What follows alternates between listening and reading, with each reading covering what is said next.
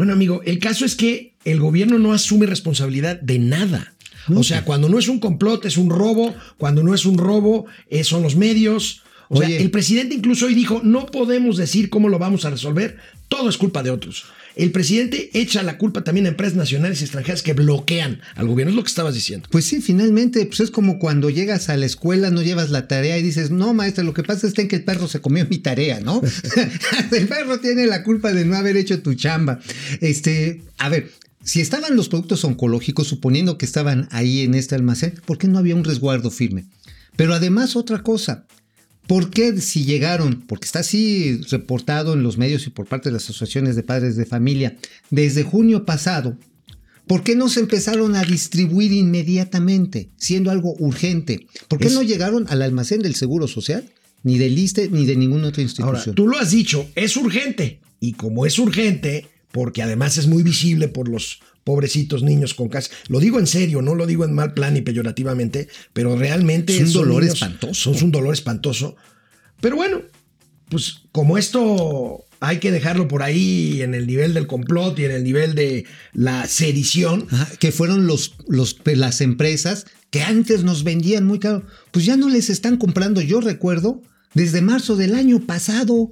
Y esto lo importaron ellos, ahí no tiene nada que ver ninguno de los que las fabricaban. Pero eso sí, amigo, pero eso sí, todavía no hay vacuna del COVID, ¿Pero, pero ya están presumiendo de que ya estamos comprándolas.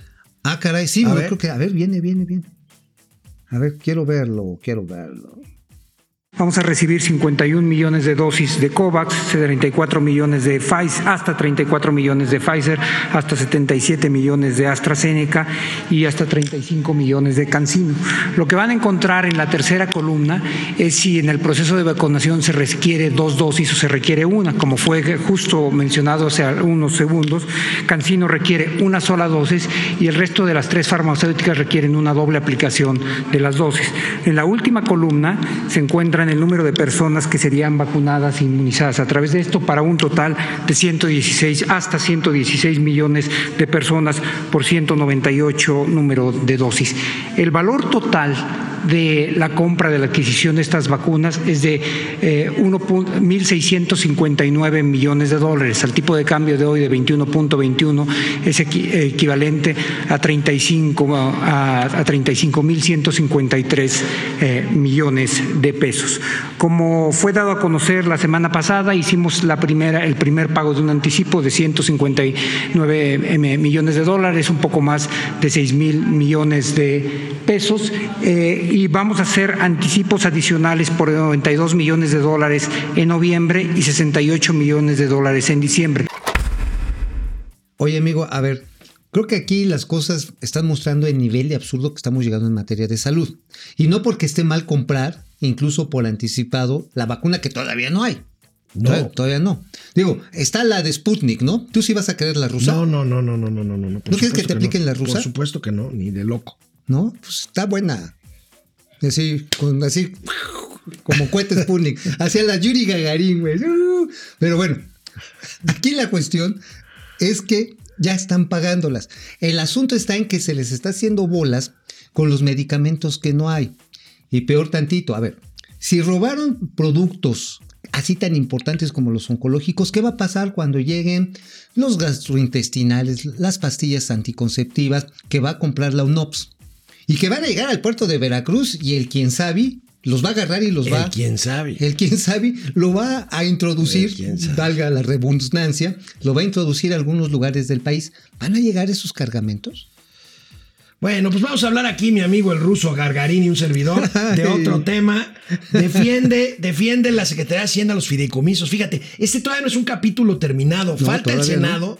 Falta el Senado por aprobar, pero ¿cómo estarán las presiones, amigo? ¿Cómo estarán las presiones y cómo estará impactando en la opinión pública todo lo que estamos comentando aquí, pues en nuestros espacios y en los medios este, impresos sobre el tema de los fideicomisos? Que ayer el secretario de Hacienda y Crédito Público subió un video de siete minutos para explicar por qué se suprimen los fideicomisos. Vamos a ver, vamos a ver una parte de este video. Hola, buenas tardes. En las últimas semanas hemos asistido a una discusión muy álgida sobre si la posible desaparición de los fideicomisos va a afectar los recursos que van a programas tan importantes para el país como educación, cultura, ciencia, deporte, salud, protección de víctimas.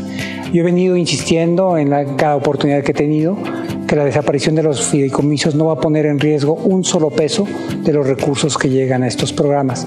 Sin embargo, estamos convencidos de que esta es una preocupación legítima y que por lo tanto requiere una explicación adecuada y es parte de lo que voy a tratar de hacer en estos, en estos minutos. Permítanme empezar por señalar que cuando uno ve cómo se ejecuta el gasto, hay dos mecanismos básicos a través del cual el recurso público sale a los diversos programas.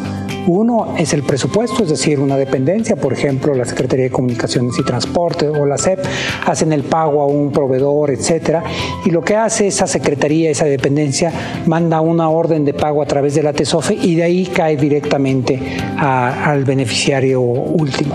El otro mecanismo es a través de un fideicomiso, cuando la misma dependencia ordena a la TESOFE que vaya a un pago a un fideicomiso. El dinero se queda ahí y después el fideicomiso hace un pago. Para ser completamente claro, la mayor parte de todo el gasto, por mucho, se ejecuta a través de la vía, eh, de la vía presupuestal. A ver, la explicación aquí básicamente del secretario es que los fideicomisos son intermediarios y no sirven. No son intermediarios. No son intermediarios. Son instrumentos que sirven para inversión de objetivos específicos. Para ordenar la distribución de objetivo de recursos para objetivos específicos. Ahora, a lo mejor yo le podía comprar al secretario cuando dice, bueno, es que luego el dinero ahí se quedaba y obviamente pues no siempre se ejercía, se quedaban sentados sobre los recursos, así como 700 veces cuando vas a Pueblo, porque ya no haces nada. Este, pues sí, puede pasar eso, pero para eso están los consejos de administración de los fideicomisos para que se propugne en la debida aplicación de los mismos. Bueno, ¿y qué creen amigos y amigas? ¿Se acuerdan de Marielena Vázquez Álvarez, perdón, Marielena Álvarez Builla o Builla? Ah, directora Builla de Conacit. Ella es una de las principales impulsoras de la desaparición de fideicomisos. Ahorita que regresemos del corte, vamos a tener datos de un periódico de circulación nacional que documentó cuánto dinero recibió ella como investigadora de los fideicomisos que ahora quiere desaparecer. No, pero pues es que ya llegó a donde quería llegar y además ahí comen re bien. Acuérdate que también hubo algunos periodicazos muy divertidos. Ah, con el comedor también ahí, las carnes así, y, sí, no, todo. y el tibón que te gusta y todo el Ándale, sí, el timbón, así, órale, papá. No, no, están buenas las, las comilonas ahí eh, en la gente más revolucionaria Ahorita que regresemos, de este país. Recuerden, Canal 76 de Easy de lunes a viernes, 4 de la tarde. Tenemos, tenemos una sorpresa que todavía. Pero ya merito, ya merito. Ya merito, ya merito les vamos a decir una sorpresa. Se está acercando así. Gracias, gracias a ustedes, sobre todo que nos siguen, que nos escuchan y que nos ven. Y que nos Momento financiero, economía, negocios y finanzas, para que todo el mundo les entienda. Hasta Buila.